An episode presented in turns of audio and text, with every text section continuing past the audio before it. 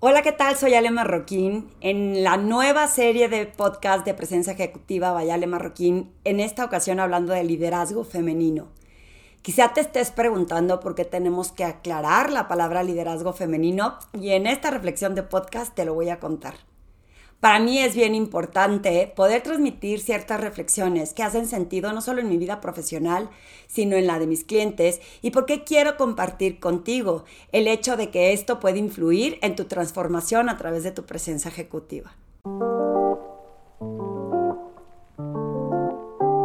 Recuerda que si tienes alguna pregunta, alguna duda o si quieres consultar más quién es Ale Marroquín, visita mi página web alemarroquín.com. Ahí vas a encontrar los diferentes servicios que ofrezco, la descripción de los mastermind groups que estamos por arrancar ya esta semana. Mis grupos eh, como el de Lidera, el grupo de Lidera lo acabo de abrir la semana pasada, un grupo de... Se inscribieron puras mujeres increíblemente, pero estoy emocionadísima porque va a haber muchas herramientas para potenciar su liderazgo y no solo saber qué hacer, sino cómo hacerlo, que es una de las preguntas que más se hacen. Y también los eventos donde hago mis conferencias presenciales ya sea para eventos, para, para empresas. Ahorita traigo eh, mucha emoción porque estaremos yendo a Guadalajara a dar una.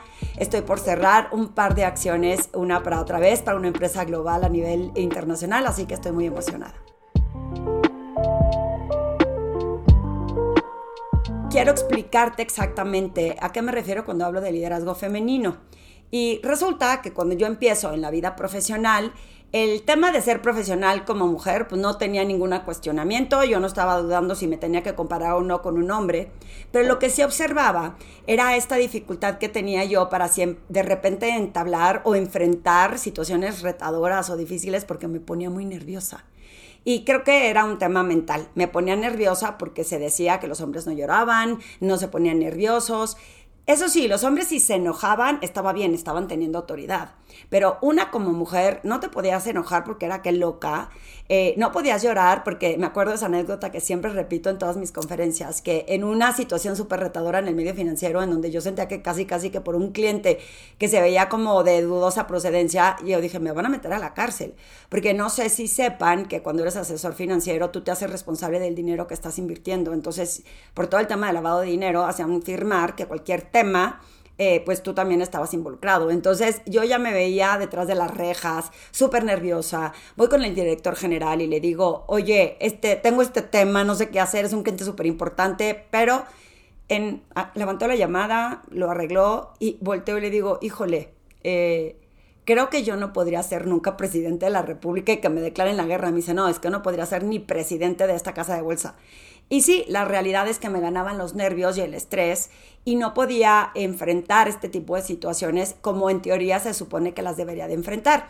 Que ahí no era porque fuera mujer, ahí había, o lo he aprendido en el tiempo, que hay un trabajo más de entender quién soy, de, de rescatar mis valores, y de que con la información que tengo cómo puedo actuar y tomar decisiones. Sin embargo, había muchas mujeres que cuando empezaban a escalar en lo profesional, las etiquetas eran es que es una perrucha o se ganó el lugar porque eh, por temas delicados ahí o porque se llevaba bien con el jefe y empezaban a dejar entredicho que no lo había logrado por su propio mérito. Entonces no nos dejaban de una ni de otra. O eras maldita y por eso eras buena jefa, pero no podría ser una mujer que había logrado un nivel profesional sin tener la dudosa eh, duda de, de cómo habías llegado ahí o porque tu carácter era como súper mandón o súper, insisto, como digo yo, perrucho. Y la realidad es que entonces muchas mujeres trataban de reformular o de apersonar un liderazgo que no les correspondía, tratar de ser como un poco más serias y más duras, controlar emociones, esconder estas emociones. Eh, desde mi punto de vista, ese tema influyó en que muchas veces dejemos de ser auténticas. ¿A qué me refiero? Que tratamos de ser lo que no somos. Para mí el liderazgo femenino es entender que lo que soy yo es valioso, que no importa si unas tenemos la voz más fuerte, que no importa si unas somos más entronas, si unas somos más directas, sí hay que trabajar en aspectos o en áreas en las que puedan influir en que no logres los objetivos. Por ejemplo, siempre pongo este ejemplo trillado de que yo llegando del norte, siendo muy directa, no le tenía miedo a nada, yo era la mejor persona para contar chistes, eh, llego a una ciudad en donde todo es con cuidado, delicado, tienes que cuidar lo que dices y que de repente si tienes un tono de voz muy alto o, justo cuentas estos chistes, pues este, te ven medio raro, ¿no? Eh, uno de mis retos era que muchos de los clientes o de las personas que estaban entre el cliente final y mi llamada, me decían, oye, pero no estás enojada, ¿verdad? Pero no me regañes porque no está. Y yo nunca tenía intención de regañar a las personas, sin embargo, el que la gente percibiera que yo tenía este tono de voz estaba repercutiendo directamente en mi crecimiento profesional. Ahí es en donde sí moldeé un poco mi tono de voz, pero lo que aprendí, que no era tanto mi acento, es que aprendí a hablar más despacio, con un tono de voz no tan alto. Cuando hablo muy a prisa, la gente se siente como invadida. ¿Qué onda con esta mujer? ¿No? Nos va a pegar y nos va a golpear. Eso es diferente, el moldear ciertos comportamientos para que puedas entregar un mensaje correcto de tu nivel de liderazgo y otra cosa es tratar de ser lo que no eres. Porque no estoy tratando de ser dura o no me pongo tiesa para hablar o cómo dejamos de usar nuestros movimientos corporales naturales para tratar de ser lo que no somos. Inclusive en ese liderazgo femenino en otra época, porque los códigos de vestimenta han cambiado. El mejor eh, outfit para una mujer en lo profesional, sobre todo en los corporativos, era un traje sastre. Y yo me acuerdo que cuando llegó una época en mi vida profesional que decía, me veo tan acartonada y parezco mi mamá, siempre me burlo, los que han ido a mis conferencias, siempre me burlaba de que, pobre de mí que tenía 23 años y que parecía la señora de 40, porque me veía tan acartonada usando este tipo de trajes, tratando de simular lo que para ellos significaba autoridad. También me acuerdo perfecto que en alguna ocasión, cuando estaba embarazada, levanté la mano y dije, oye, quiero que me des un área, quiero que me pongas algo que hacer porque me aburro en este nivel en el que me asignaste. Habían comprado la organización en donde estábamos y nos habían trasladado con todo inmuebles, activos y personas, pero los títulos nobiliarios los habíamos perdido. Entonces yo no estaba a cargo ya de nada y no me sentía retada. Lo que hice fue levantar la mano, tocar la puerta y decirle al director general que me pusiera algo que hacer. Y resulta que eh, en conversaciones asumían que como estaba embarazada, siendo mujer, ya no iba a regresar. Y ese es como el término que en muchas ocasiones escucho, que hay mujeres que todavía sucede que cuando llegan a trabajar y son muy jóvenes, la gente piensa que está ahí mientras me caso, que no es algo a lo que le van a poner cierta seriedad. Yo creo que eso ha cambiado muchísimo, estoy segura, porque tengo muchos clientes y muchas clientas en donde veo que ya les dan muchas mayores facilidades cuando tienen hijos a saber que sí van a regresar y que no asumen que no.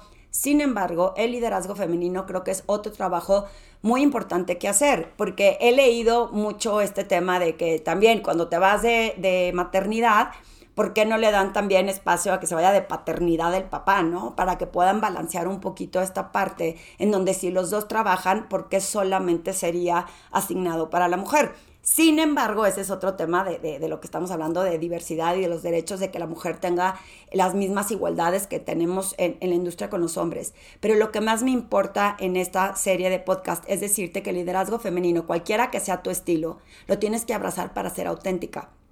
¿Por qué? Desde los movimientos, que, te relajes, que estés en tu centro, que muestres esta autoridad y esta seguridad, que la gente se sienta conectada contigo, conectada, conectado contigo. ¿Por qué? Porque, eh, porque es importante que se entienda que esa eres tú.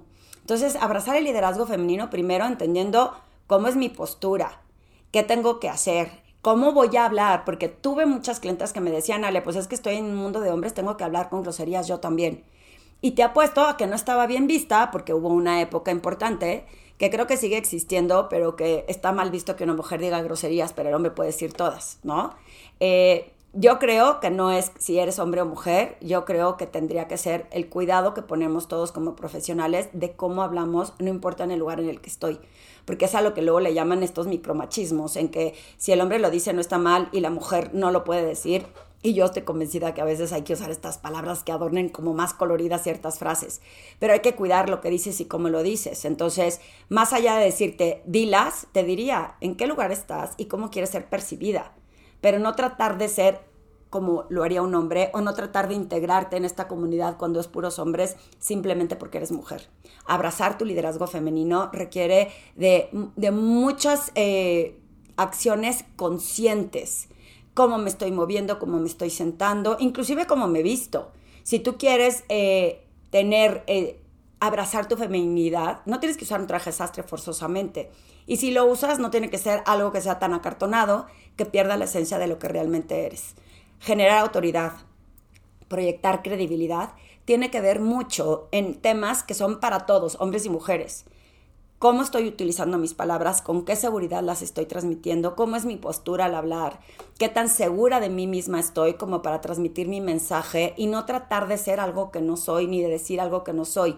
Inclusive abrazar este liderazgo femenino de que si lo que tú vas a aportar parece ser que es suave o no se le hubiera ocurrido un hombre, nunca sabes si ese comentario que tú hiciste o tú aportaste puede ser el disparador de una idea increíble. Lo que pasa es que no la tenemos que creer y cuando no nos la creemos dudamos de si aportar algo, qué van a decir o siempre me lleva la contra. Recientemente tuve una experiencia con alguien que decía, esta persona siempre está discutiendo conmigo y me quiere llevar la contra. Y me puse a cuestionarla si no creía que esa persona ya era su personalidad y que era así con más gente. Cuando hicimos la reflexión se dio cuenta que solía hacer con todo el mundo. Lo que pasa es que como mujeres muchas veces todo lo tenemos como personal y ese no es el liderazgo femenino. El liderazgo femenino es decir, oye, te pido de favor que cada vez que yo comente algo, trata de evitar llevarme la contra y qué te parece si llegamos a un diálogo. Hay muchas herramientas, hay muchas formas en las que podemos entender y abrazar este liderazgo femenino. Me he topado también, tengo que ser súper sincera, que, eh, bueno, la autoduda, que ya lo platiqué en un podcast del síndrome del impostor, que si quieres eh, regresarte a escucharlo, pero la autoduda que tenemos las mujeres siempre de cuestionarnos si lo estamos haciendo bien o no, y que se dice por ahí que raras veces este término se le aplica a un hombre. Y sí hay hombres que dudan si son capaces o no son capaces, pero finalmente son más centrones. Las mujeres tendemos a ser más perfeccionistas, queremos hacer todo súper bien, queremos entregar todo para que digan que sabemos trabajar. Y cuando hacemos estas acciones dejamos de tener un liderazgo femenino porque no estamos pensando en el valor que podemos ofrecer. Estamos simplemente pensando en cómo me van a ver, yo te invito, si eres mujer y estás buscando abrazar tu liderazgo, es rodéate de más mujeres en donde le aprendas las fortalezas a estas mujeres que admiras y que hayan escalado en lo profesional. Dos, haz un análisis, una reflexión de tu interior, de cómo es tu postura, qué tanto te la crees, cómo vas caminando abrazando esta parte auténtica tuya, que le demuestra a la gente que se va a sentir atraída o atraído por lo que tienes que decir simplemente porque eres tú y tu yo natural y piensa en cuántas situaciones has tratado de ser alguien diferente por miedo a que te vayan a criticar, por miedo a que te vayan a etiquetar, ya sea porque eres una perrucha, porque eres una mandona. ¿Qué es esto que te impide abrazar quien realmente eres tú? ¿Y qué conciencia tienes de cuál es tu contribución a este liderazgo femenino a través de cómo estás utilizando las palabras, de cómo evitas usar palabras que no son tuyas y nada más porque las oíste alrededor las vas a replicar, a menos que sean eh, silogismos o palabras que son comunes en tu organización? Sin embargo, el liderazgo femenino es dejar de pensar que tenemos que ser como hombres pensar cómo contribuimos y colaboramos entre los dos géneros y que abraces tu autenticidad a través, insisto, de estos movimientos. Si tienes duda de esta parte del lenguaje no verbal, te cuento que en el grupo de Lidera vamos a hacer estas prácticas para que las mujeres entendamos cuál es realmente esa postura, ese lenguaje no verbal que se espera de mí como mujer, pero como mi propia personalidad. Además, qué tono de voz puedo estar empleando para que tenga mucho mayor autoridad, mayor credibilidad. ¿Qué palabras uso y no uso en la conversación? ¿Y cuándo es correcto levantar la mano, hacerme visible? Y abrazar ese liderazgo, no pensando en que como soy la única mujer en el foro, no vayan a decir que yo no dije nada valioso. Si realmente crees en ti y en lo que puedes aportar, poco a poco estos tabús mentales, estas costumbres del pasado que nos hacían pensar que una mujer no era eh, parte de, las podemos ir rompiendo y dejando un ejemplo para otras generaciones de mujeres que entiendan que hay que ser como uno mismo. Justo acabo de tener una conversación con una empresa que me pide dar una plática para el Día Internacional de la Mujer. Y les dije que había quitado el rubro de cómo tenemos que buscar proyectar autoridad y credibilidad a través de la forma de vestir, porque creo que ha cambiado más, sobre todo en la industria de la tecnología, en donde ese estándar pues no existe. Yo lo que te diría respecto a la apariencia es tú sé tú, si te gusta maquillarte, si no te gusta maquillarte, si te gusta vestirte fashion o no te gusta vestirte fashion, solo ten cuidado más que nada en qué mensaje intencional quieres mandar y cómo lo alineas a la industria en la que estás. Entonces, no puedes llegar a una industria que se nota sobria, como los banqueros, los abogados, demasiado a la moda, porque vas a desencajar con los valores de ese momento y de esa industria. Entonces, no quiere decir que pierdas tu esencia, pero sí hay momentos en que nos tenemos que adaptar a la situación en la que estamos. Simplemente acuérdate de no dejar de ser lo que realmente eres. Si te gustó este podcast, si te sirve de algo, por favor, compártelo con más personas porque estoy segura que estas reflexiones pueden inspirar a las que tienen duda de si lo están haciendo bien o no, de cómo hacerlo.